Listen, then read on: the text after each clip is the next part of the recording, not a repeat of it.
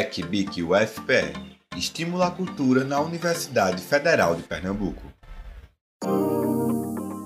Bem-vindos e bem-vindas! Esta produção é mais um fruto do Programa de Estímulo à Cultura, desenvolvido e executado pela Diretoria de Cultura da Pró-Reitoria de Extensão e Cultura da UFPE. Neste ano de 2021, por meio da BIC, Bolsas de Incentivo à Criação Cultural, foram selecionados 62 projetos de estudantes de graduação para receberem fomento, incentivando a criação e difusão de obras e ações inéditas dentro e fora dos espaços da universidade.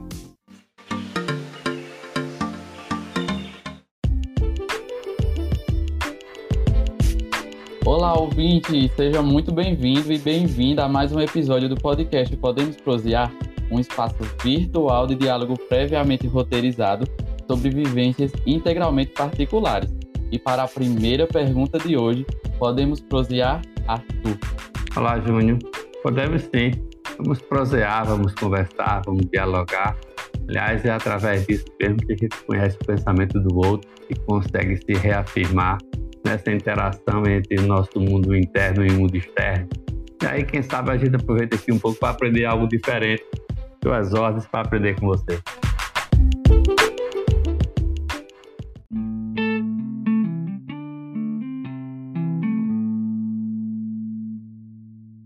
A prosa de hoje tem como tema gerações.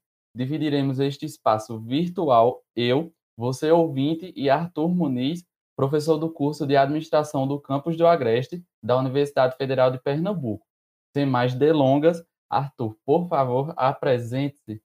Muito bem. Bom, como você já disse, eu me chamo Arthur Muniz, sou um pernambucano nascido no município de Passira, embora não tenha vivido muito tempo por lá, vivi acho que só alguns dias, mesmo assim ainda sinto como sendo o lugar onde eu tenho minhas raízes e construí essas raízes através das histórias contadas por meu pai pela sua vivência naquele naquele município.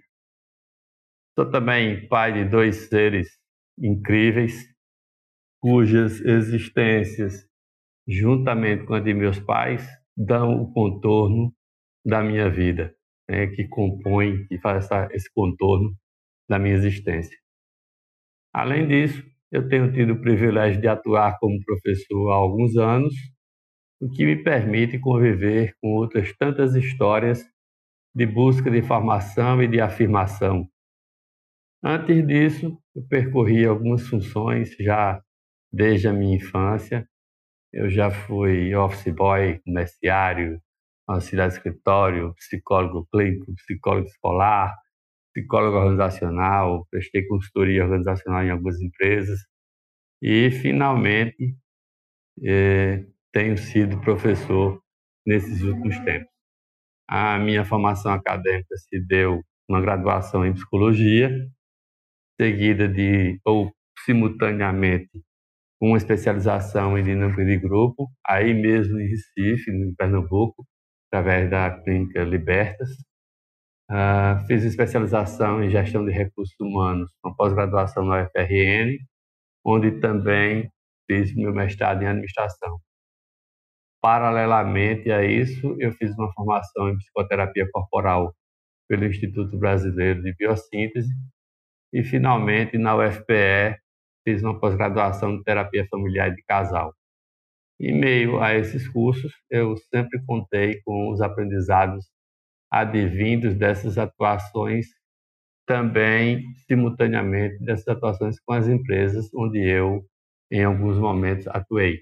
Né, na Receita Federal, na Petrobras, na Caixa Econômica, é, em organizações não governamentais, em instituições escolares, enfim, e pude aprender e ou reforçar alguns conceitos adquiridos na academia. Então, de uma maneira sucinta, basicamente tem sido essa minha experimentação, meu convívio com a minha formação. Um tanto modesto na questão do de maneira sucinta, eu diria.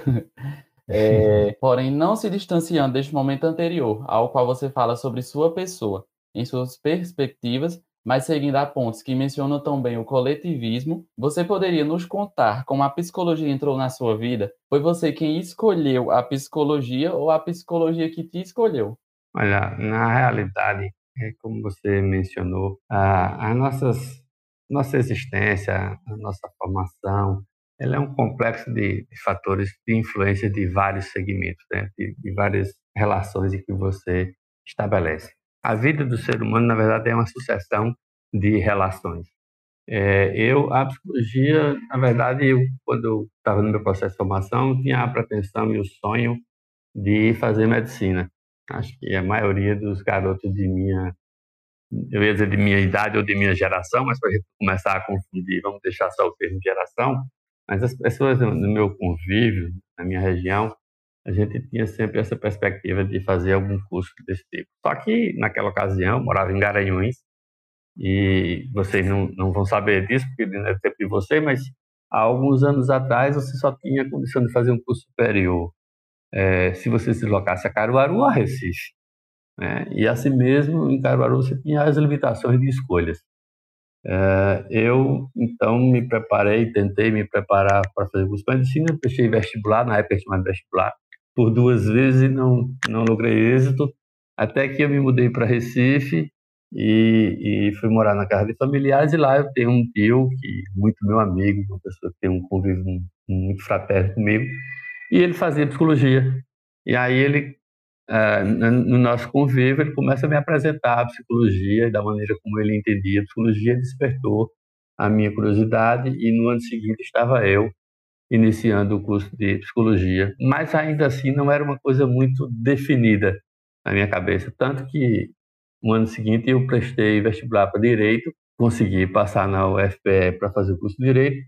Entretanto, por questões de trabalho, acabei me mudando de Recife e não dei prosseguimento a essa formação de direito. E anos mais tarde, quando eu voltei a ter condição de estudar, eu decidi que queria fazer psicologia, isso já em consequência do meu relacionamento nas organizações que eu mencionei há pouco, uh, no convívio com outras pessoas e no trabalho em que eu comecei a desenvolver, que me levaram, me aproximaram muito da psicologia organizacional. E aí, naquele instante, eu me defini e sabia que era isso.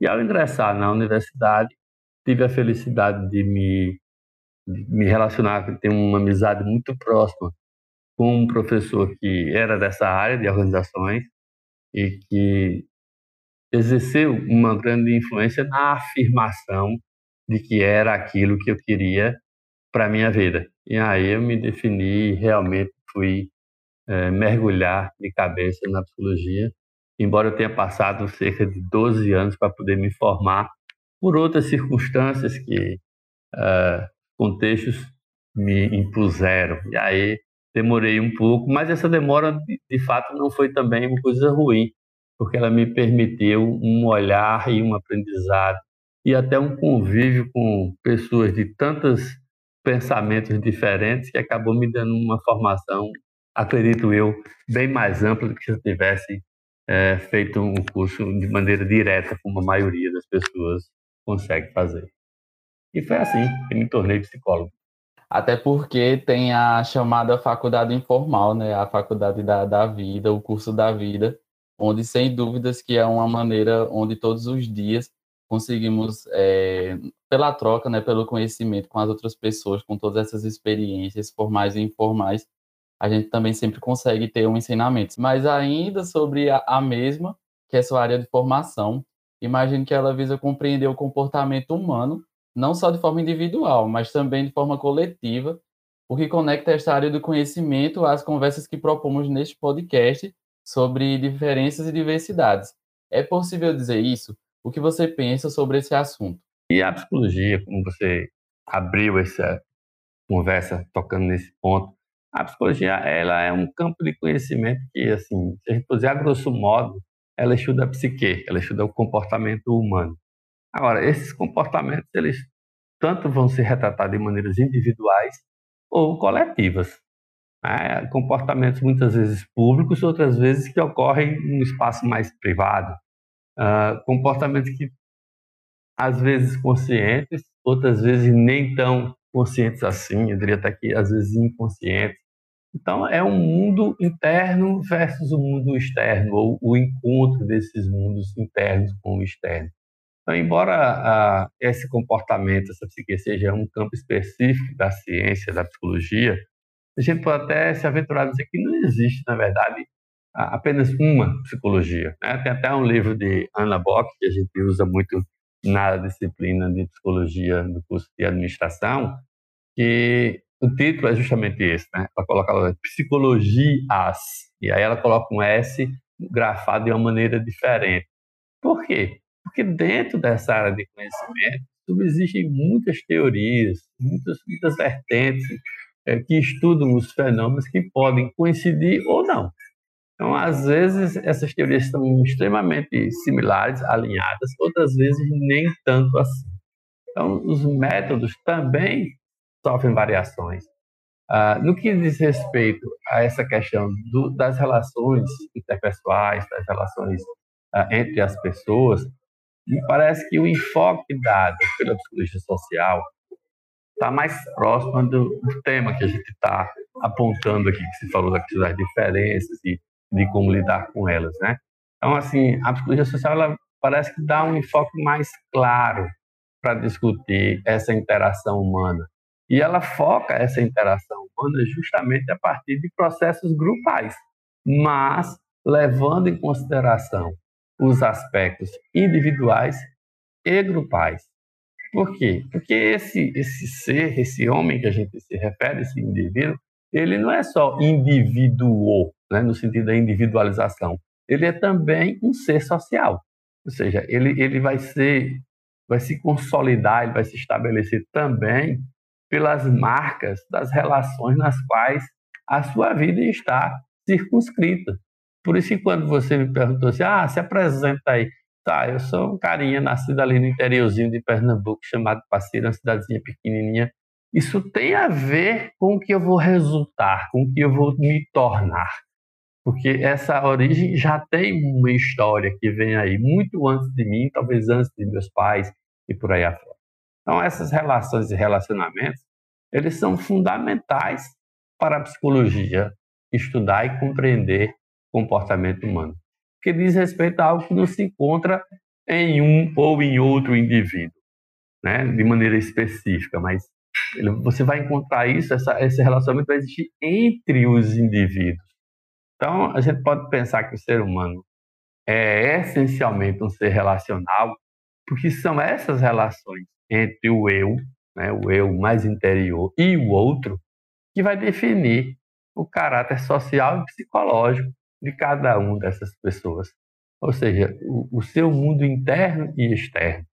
Então, são relações dinâmicas e interpretativas a partir da própria percepção do sujeito, daquilo que ele interpreta da sua própria realidade. Então, é, é importante também a gente salientar que essas relações, e talvez isso nos leve mais especificamente ao tema que você é, decide investigar e decide conversar sobre, né?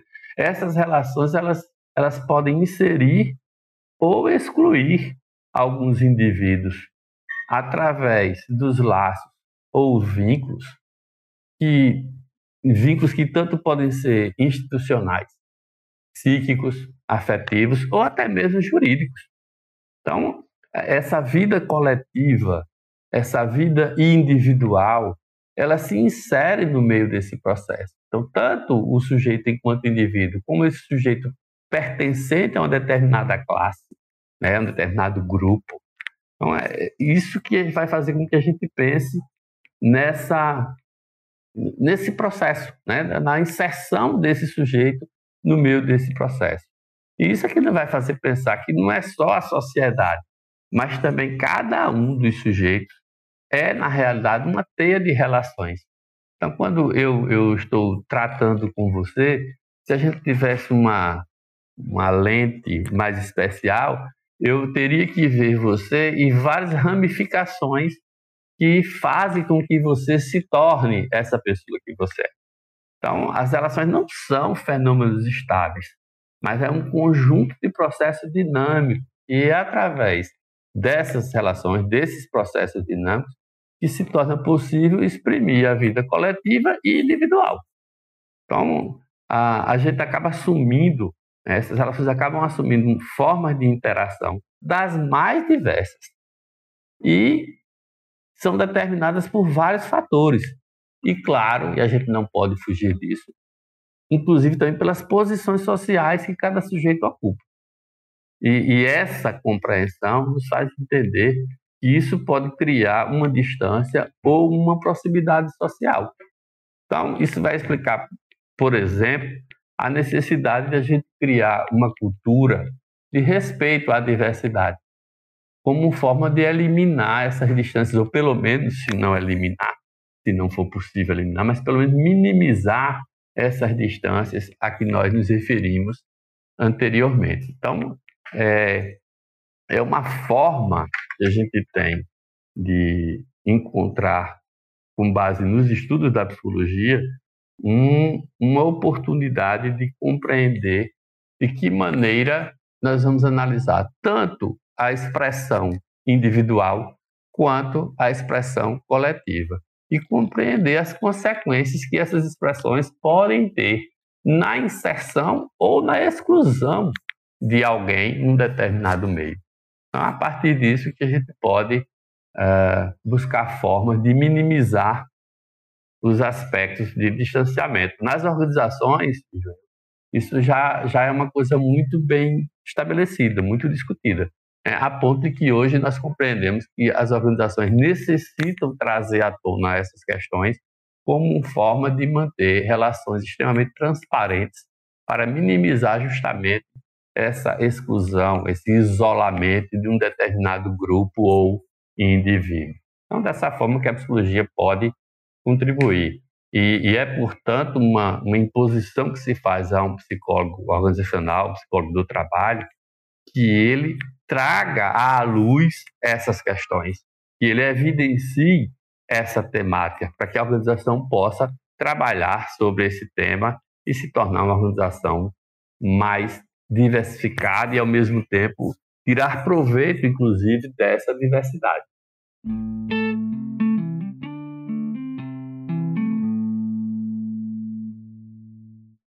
Neste bloco, estaremos discutindo os pontos inspirados no trabalho de conclusão de curso, intitulado Relações entre Gerações no Indústria de Plástico de Caruaru, Pernambuco, de Carlos Eduardo de Lima, defendido em 2018 no curso de Administração do Centro Acadêmico do Agreste da Universidade Federal de Pernambuco.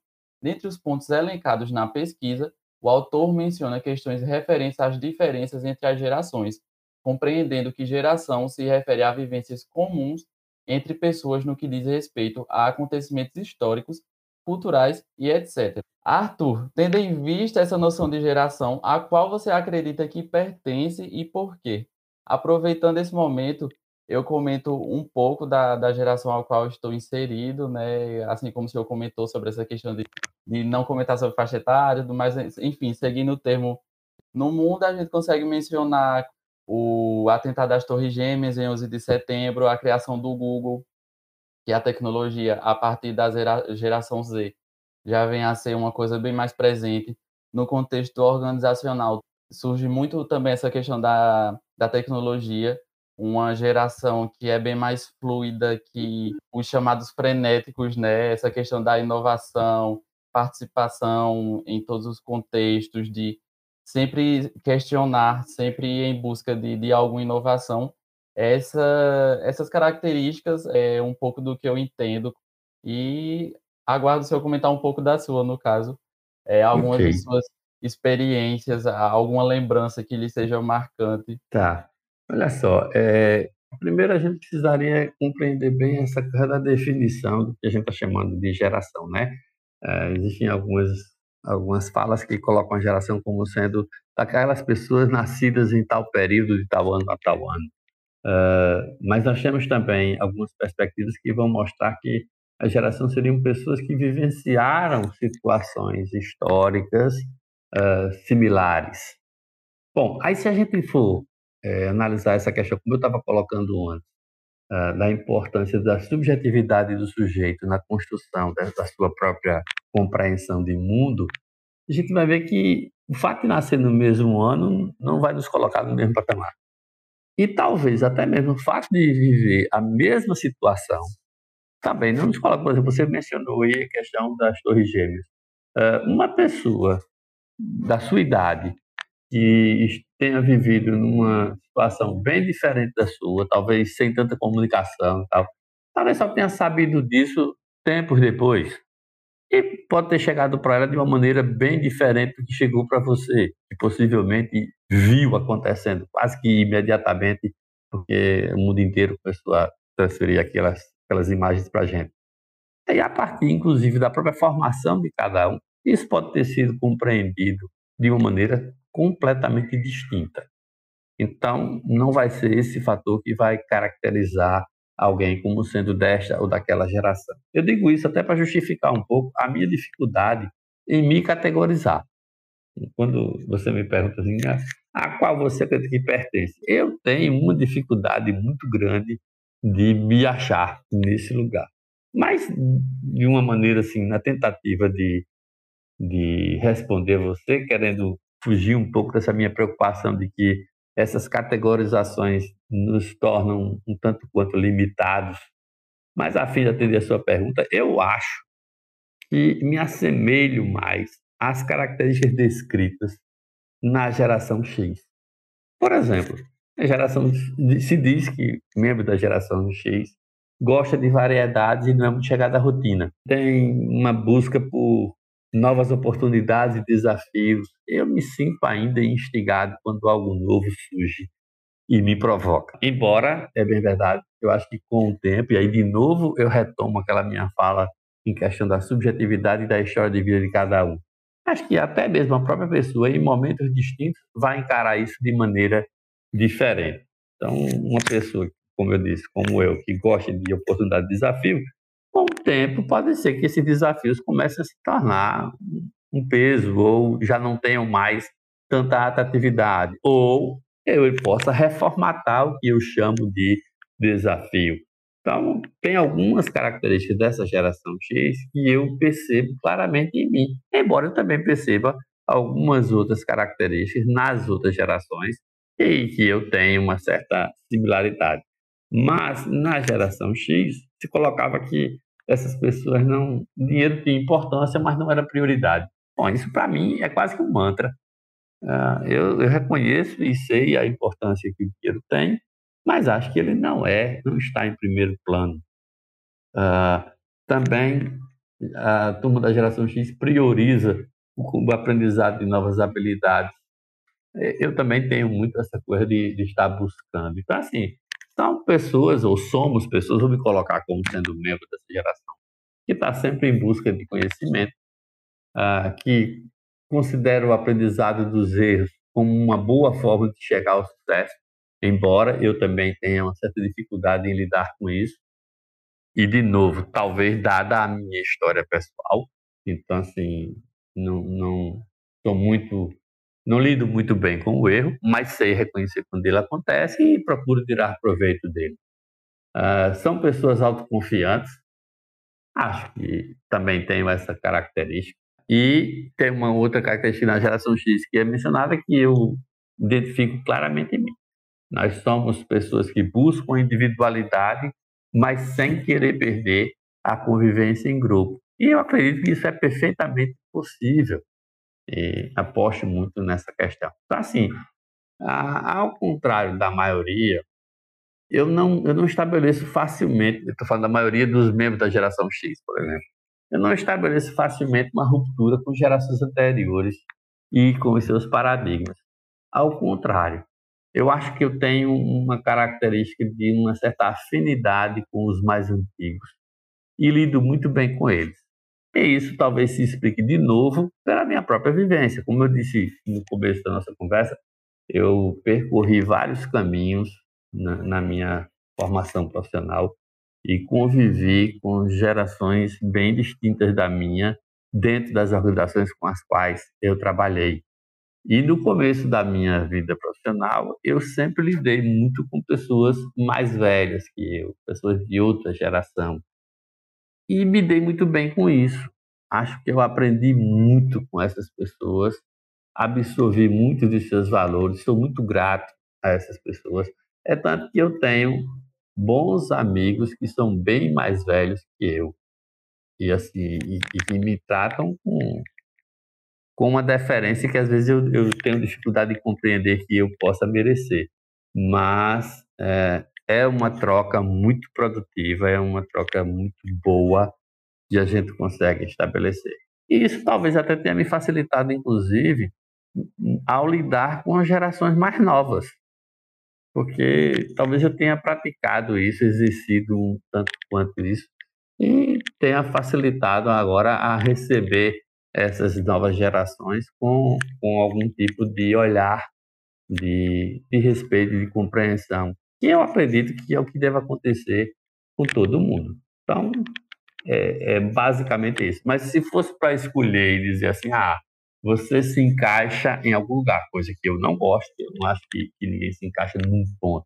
Mas, de uma maneira mais genérica, eu respondo a você dizendo que eu acho que eu, eu estaria mais pertencente, ou mais próximo uh, das características das pessoas da geração X.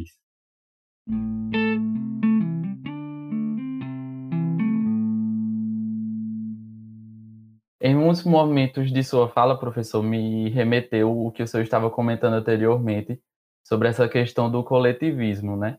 E é muito interessante também quando você observa essa questão de que de fato existe muito isso de imposição, né? Eu, eu também tenho essa mesma opinião, compartilho desse mesmo pensamento, onde tem muito isso de definir você por tal idade é dessa geração, você por tal idade é dessa, e é muito válido isso, aliás, é válido ressaltar que isso não define, de fato, essa questão de gerações, pois em um dos inúmeros conceitos que a geração se aplica, é fato que temos toda essa questão da afinidade, pois meus pais são de outra geração, no seu caso também se aplica essa questão, é, quando você comenta essa coisa da afinidade com a geração, no caso, a do, tem a do Baby Boomers, né, tem a, a X, que se for por essa questão de datas, o senhor se aplicaria, mas é super válido quando o senhor diz isso, que não gosta dessa coisa de definição, não se identifica é, integralmente com essa,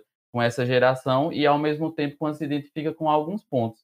Porque é exatamente isso, né? essa questão de observar as próximas gerações e conseguir ter alguma, ofertar algo, aprender algo, e também com as antecessoras, é, olhar para elas ter algum aprendizado e também ter a possibilidade ainda conseguir compartilhar algo. Uhum. É, eu acho que essa minha, essa minha insistência, essa minha leitura disso, pode ser também fruto da minha própria vivência com alguns psicólogos, né, professores, que, que na psicologia a gente tem muito isso.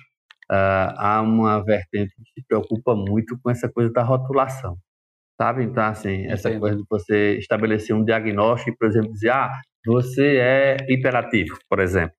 É, eu, eu tive muitos professores que nunca gostaram dessa coisa, porque eles diziam, ó, a pessoa não é.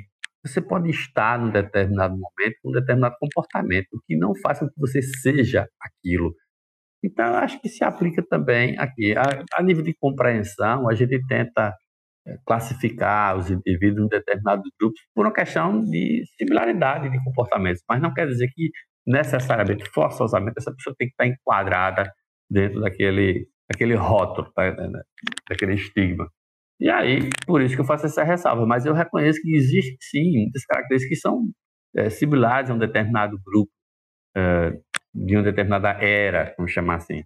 Mas isso não impede que essas pessoas possam transformar e se melhorar porque senão a gente começa a, a rotular e o rótulo ele é muito uh, limitante, acho que a palavra é essa. Você começa a se comportar como tal, porque diz você é feio, você é feio, você é feio, daqui a pouco você acredita que é feio e você diz que é feio. E ninguém é feio. Alguém pode te achar feio num dado momento e essa, essa própria pessoa pode te achar bonito no momento seguinte e, e você principalmente. Então, assim, essa coisa de classificação das pessoas é muito perigosa. Exatamente, professor. E é, é, tanto né, que não existe uma periodização exata na definição dessas uhum. gerações. É, quando o senhor comentou nessa nesse ponto de que ver influência nas gerações anteriores e na que você se identifica em alguns pontos é, para com essa mais recente, entre aspas, digamos, a geração Z, É, ao longo de sua jornada, lecionar e lidar com graduandos de outra geração, no caso, um público mais jovem, é, lhe foi algum dia fator de reflexão, é, aprendizado ou conflito? Olha só, é, como, como eu mencionei na questão anterior, né, é, a característica da minha geração, eu já estou me colocando como, sendo dessa geração, é a busca pelo conhecimento e aprendizado como erros. Então, com base nessas duas características, é, enquanto atuando no, no, magistério, lecionando, lidando com, com pessoas de, de outras gerações, uh, obviamente que isso me provoca uma constante reflexão e aprendizado. E claro que sim, os conflitos também estão presentes. Aliás, se a gente retomar, fala que eu estava fazendo aqui anteriormente sobre a questão das relações sociais, as relações elas estão repletas de conflitos. Mas isso por si só não quer dizer nada demais. Isso faz parte da própria relação. Né? Na medida em que nós temos pensamentos às vezes diferentes, e esses pensamentos diferentes tanto podem ocorrer por alguma falta de informação ou simplesmente por um desejo. Porque aí a gente tem que entender, quando um indivíduo está se relacionando com outro, falei nisso anteriormente, né? ali há uma junção dos mundos internos e externos. Ali há uma perspectiva, muitas vezes, do desejo, às vezes até inconsciente do sujeito, e ele está se moldando, esse comportamento está sendo é, promovido, provocado por N coisas por, por pressões sociais, mas também por desejos internos. Então, o sujeito quer dar um grito dentro de uma sala de aula, ele está morrendo de vontade de fazer isso, mas existe uma pressão social que não permite. E aí ele entra num conflito. Aí vai que o desejo venceu e ele deu o grito. E aí o professor não entende aquilo como sendo uma coisa natural e vai exercer a sua pressão. E aí cada um de uma maneira. Aí um professor pode querer exercer essa pressão agindo de maneira, digamos, mais agressiva também, ou excluído, né, mais excludente, retirando o aluno de sala, um outro professor ou outra professora pode partir para uma, uma postura de mais compreensão, ou de busca de compreensão, indagando ao sujeito que está acontecendo com ele, procurando ver se existe alguma coisa que possa fazer uh, por aquela pessoa. Enfim, as formas de lidar com essas situações vão variar, e vão variar em função do mundo construído por esse indivíduo. E esse mundo que é construído por ele é baseado nas suas experiências também sociais, inclusive geracionais. Porque se eu convivo com pessoas, digamos, de, de um grupo geracional similar, né, se eu me sinto parte integrante daquilo, o comportamento daquelas pessoas também vai interferir na minha maneira de me comportar. De alguma maneira vai moldar o meu comportamento. Então, é natural que essa compreensão de mundo que eu tenho ali seja repassada também através do meu comportamento, das minhas atitudes. Então, eu posso agir de maneira mais severa, menos severa, mais tranquila, menos tranquila, de acordo com uma infinidade de uh, possibilidades. Seja isso de natureza intrínseca, de, de minha existência, de, de, meus desejos, como eu falei, até mesmo inconsciente, seja isso pelos aprendizados que eu tive, né? às vezes até de é, situações é, manipuladas por, um outro grupo social. Então, assim, isso é, é uma interação extremamente é, baseada na subjetividade do sujeito. Então, no meu caso, especificamente, nessa minha relação com graduandos de, de diversas gerações, né, porque eu também tenho alunos, inclusive, que, mais velhos que eu, em alguns casos, não é tão comum, mas acontece. Pessoas que têm, às vezes, experiências profissionais bem mais amplas do que as minhas. Então, assim, eu também vou fazendo uma troca de conhecimento com essas pessoas.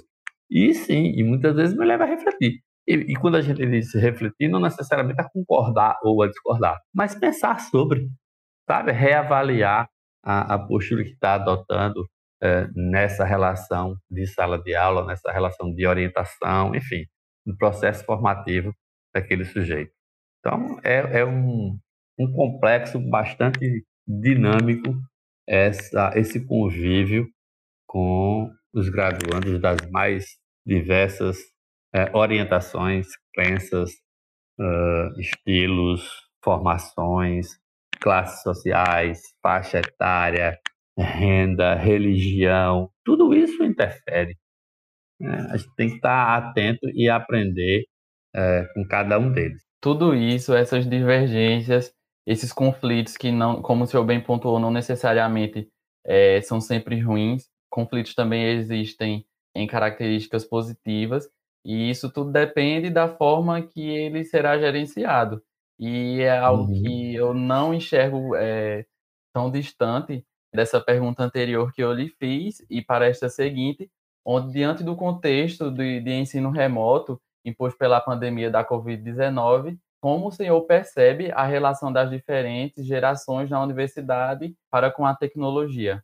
Eu percebi essa minha experiência da que a gente está passando agora, eu percebi as mais diversas reações e, e posturas diante disso. Eu diria a você que eu consegui visualizar medo, desconfiança.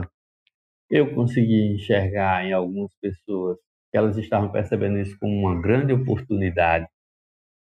Alguns com um, uma possibilidade de oportunismo.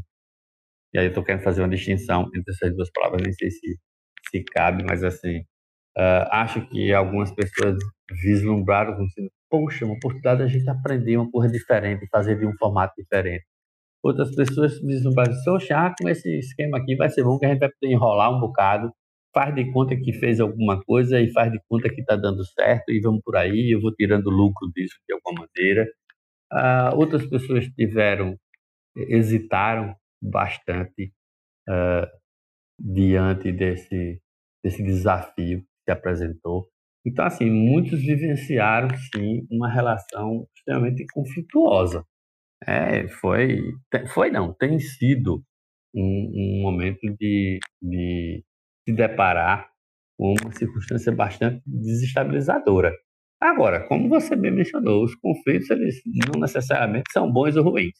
Eles apenas são. É que a gente está sempre procurando preto ou branco, bom ou ruim, noite ou dia, sabe? Assim, e, e não tem essa, essa divisão, essa dualidade tão absoluta como muitas vezes se busca é, encontrar. E principalmente nas questões sociais, onde há, como eu disse, uma variação muito grande da forma como cada um interpreta um determinado fenômeno.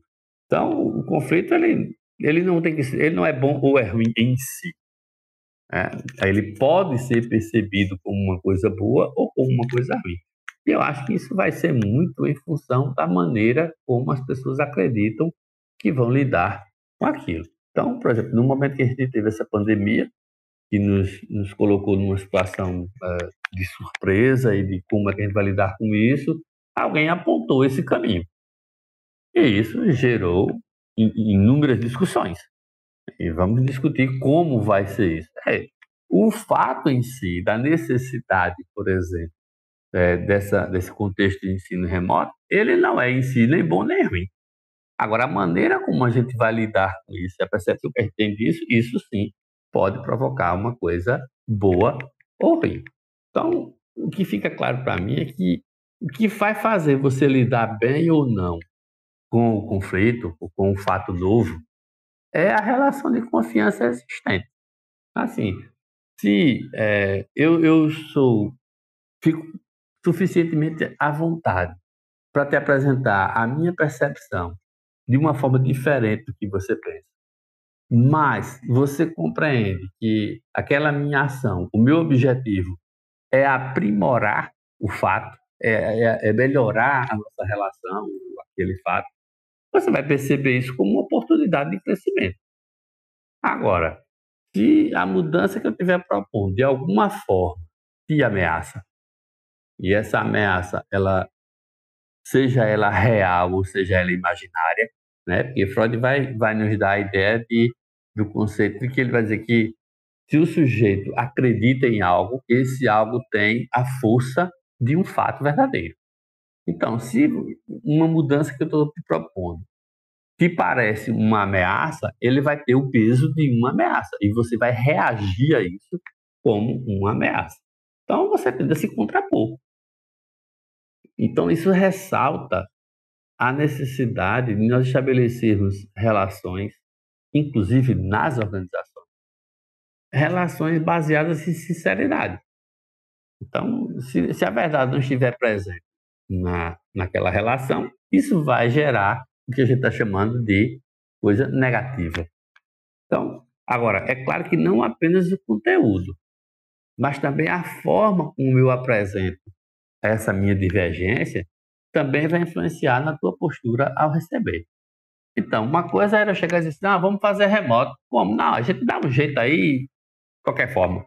Ah, mas espera aí, mas eu não tenho a menor estrutura para fazer isso. Agora é diferente, dizer, não, e aí se a gente vai fazer isso no remoto? Aí você diz, olha, mas eu não tenho equipamento para isso. E lembre-se, eu estou me baseando que existe uma relação de sinceridade entre as partes. Então você não vai usar isso como oportunismo para poder barganhar e conseguir um equipamento melhor para você, não. Você verdadeiramente só vai dizer que não tem equipamento quando você não tem. E aí, eu compreendendo isso, bom, então vamos encontrar uma forma de suprir essa tua necessidade. Então vamos ver o que pode ser feito para oferecer condições para que você possa ter esse ensino remoto. Ora, se a gente conseguir construir uma ideia suportada nesses valores, nós vamos encontrar uma solução. Apesar de, nesse caminho, eventualmente, nós eh, pensarmos muitas vezes diferentemente. Mas nós vamos caminhar para encontrar uma possibilidade conjunta de solução do problema. Por quê? Porque tanto eu quanto você estamos confiantes, convictos de que o outro está querendo o melhor para todo mundo. E vice-versa. O grande problema que se, que se apresenta aí é quando não há essa credibilidade. Então, se a gente for para o mundo organizacional, que é bem a nossa área, né, tanto quanto a minha, a gente vive discutindo essas questões, muitas vezes uma das partes não acredita na outra. Então, se eu chego e digo, olha, vamos instituir uh, um ensino remoto, porque é a única condição que nós temos nesse momento de pandemia. Se os professores não acreditarem que o propósito é realmente suprir aquela deficiência, eles vão criar dificuldades. Então, o que, é que eu tenho que fazer? Primeiro, tenho que conversar com essas pessoas. Aí, ok, então nesse lado estamos convictos disso, estamos todos crentes que vai ser a solução, porque no momento, talvez até a gente entenda que não é a melhor alternativa, mas talvez seja a única que nós temos naquele instante, e aí vamos partir para um consenso. A gente não é unânime, veja, mas é consensuado. Não, tudo bem. Eu nem penso muito assim, mas a gente é capaz de lidar e fazer isso funcionar. Ok, Tá, ok, esse lá tá. Agora vamos conversar com os estudantes. Porque essa relação tem uma relação de dualidade dos dois lados. E aí esse estudante também precisa participar disso. Você sabe que você assistiu isso em sala de aula comigo? Uma das coisas que eu disse aos alunos nesse ensino remoto, olha, aqui nós vamos mudar o estilo é, da nossa relação de ensino-aprendizagem. Para que isso funcione, vocês, eu acredito que vocês precisam fazer isso, isso, isso, isso. Eu não estou dizendo que você vai ter que fazer, eu estou dizendo que eu acredito que para funcionar, para ser eficaz, é preciso que haja isso da sua parte. Agora, você poderá concordar ou não comigo. E aí você vai conduzir e você pode contra-argumentar, inclusive, também. Né? Então, ela disse, mas, ó, mas eu não tenho equipamento. Bom, então tá difícil. Né? Tá evidente que nós temos um problema aí. Então, veja, o, o conflito em si, ele não vai estabelecer que ele é positivo ou negativo. O que vai ser positivo e negativo é a forma como nós vamos relacionar com esse conflito. Então, tentando é, fechar para você essa questão, eu diria você que esse contexto de ensino remoto, em alguns momentos, ele foi extremamente desafiador. Né? A gente já, já tive a oportunidade de conversar sobre isso, eu me senti extremamente provocado, instigado. Acho que nesse momento a gente passa por, por uma fase em que precisa dar uma chacoalhada, precisa dar uma reativada, precisamos rever algumas coisas para poder mudar o formato. Pra... Mas é possível? Sim, ele se mostrou possível, sim, a minha avaliação.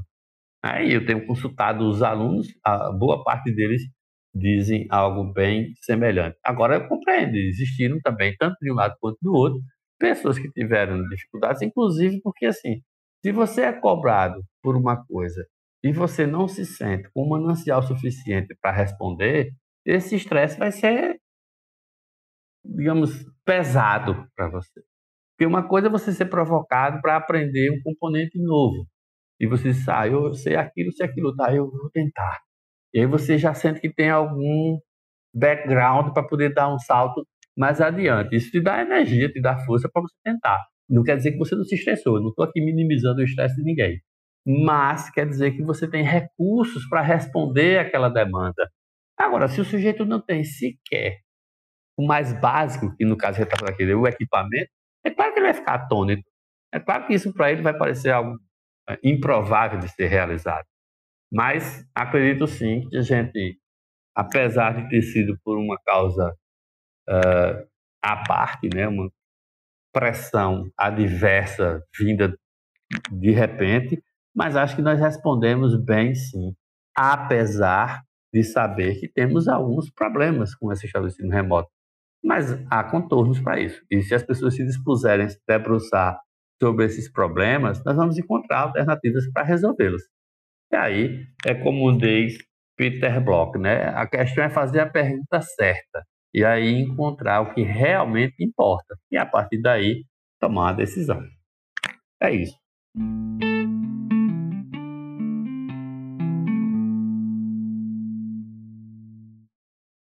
Contribuímos todos os dias positiva ou negativamente na sociedade, sendo nosso dever estarmos atentos às diferenças existentes entre as gerações, de modo a não reproduzirmos preconceitos e desigualdades, Professor Arthur, partindo de seu local de fala como administrador, psicólogo e portador de uma enorme bagagem de experiências, gostaria de concluir com alguma reflexão final sobre o tema que conversamos hoje? Bom, primeiro eu preciso ressalvar, e eu faço isso por respeito àqueles que eu são, eu não sou administrador. Só para fazer essa correção aí, e eu digo isso apenas para poder destacar o respeito que tenho pelas formações de cada profissional é, é uma consideração que eu quero tecer, porque assim, parece que as pessoas consideram que todo mundo é administrador. Eu já disse isso em sala de aula também e tenho aprendido isso principalmente aí em Caruaru. As pessoas se sentem meio que, ah, não, administrador qualquer um é. Ah, tu diz, ah, eu sou meu psicólogo, porque eu compreendo bem as pessoas. Não é bem assim. Né? Então, eu tenho aprendido a respeitar e valorizar muito o trabalho do administrador a partir desse meu convívio na universidade. Acho que é uma profissão extremamente é, especial, muito específica, que faz uma diferença brutal em uma organização, mas que não tem tido realmente a devida valorização na sociedade. Então, queria só fazer essa ressalva, porque assim, eu sou mestre, tenho mestrado em administração, mas eu não tenho graduação em administração, não sou administrador. No que se refere a ao tema que, nós estivemos conversando hoje, eu creio que é extremamente pertinente ressaltar que tem sido muito comum os preconceitos àqueles que se colocam em grupos diferentes dos nossos. É, acho que a gente é capaz de perceber isso é, das mais variadas formas. E considero que é essencial para a sociedade que exista um diálogo entre as gerações, porque este diálogo possui a capacidade, a propriedade de fortalecer o sentido da conscientização intersubjetiva e o sentido de respeito e de engajamento dos participantes nas mudanças necessárias para um bom convívio entre todos.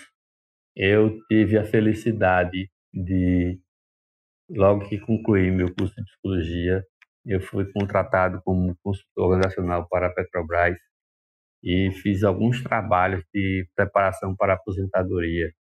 E eu tive a enorme felicidade de ouvir relatos e aprender muito com aquelas pessoas, inclusive é, relatos de, que manifestavam as suas indignações com os preconceitos estabelecidos em função de se tornarem aposentados. E isso gerava em algumas pessoas, inclusive, uma certa dificuldade em aceitar o momento da aposentadoria. Então, para você ter uma ideia, alguns sabiam que ser considerado como um aposentado faria com que ele perdesse, inclusive, uma certa identidade, já que ele até então era o engenheiro fulano de tal, ou o mecânico fulano de tal, e a partir de então ele seria só, ah, quem é aquele? Ah, é aposentado da Petrobras. E isso para eles era uma diminuição e, e, a nossa sociedade, infelizmente, não consegue compreender isso. Eu me lembro bem que um deles, inclusive, relatou que preenchendo um banco de dados numa agência bancária, quando lhe perguntaram qual era a profissão dele, ele disse é, analista de sistemas. Se vocês conhecem essa expressão. Hoje em dia não tem mais isso, que a informática foi evoluindo e foram mudando os cargos. Mas naquela época existiam os programadores de computador, os analistas de sistemas, que eram, inclusive, profissões extremamente elitizadas, muito respeitadas, porque eram essenciais para o funcionamento das organizações. E aí ele respondeu, analista de sistemas. Ela continua, a mocinha continua a preencher os dados, mas gente perguntou, você trabalha onde? Ele disse, não, eu não trabalho mais, eu estou aposentado. Ela tirou o papel da, da então máquina de datilografia, isso é para provar que eu sou de outra geração, que eu relato esses fatos. E disse, ah, não, então o senhor é aposentado. E, e queria preencher a ficha como aposentado. E ele ficou indignado e mandou chamar o gerente e disse, o fato de eu estar, e aí vem achar do ser e do estar, o fato de eu estar aposentado não elimina a minha formação e a minha profissão. E obrigou a mocinha a colocar lá que ele a formação dele era analista de sistemas. Então, você percebe aí que, embora a gente diga que existe, né, a gente reconhece que existe o preconceito e, e essas falas muitas vezes indevidas, mas existe também uma resistência, né, uma busca pela imposição desse respeito, uma luta para que se estabeleça uma sociedade mais igualitária, mais respeitosa, com mais equidade e atenção para todos.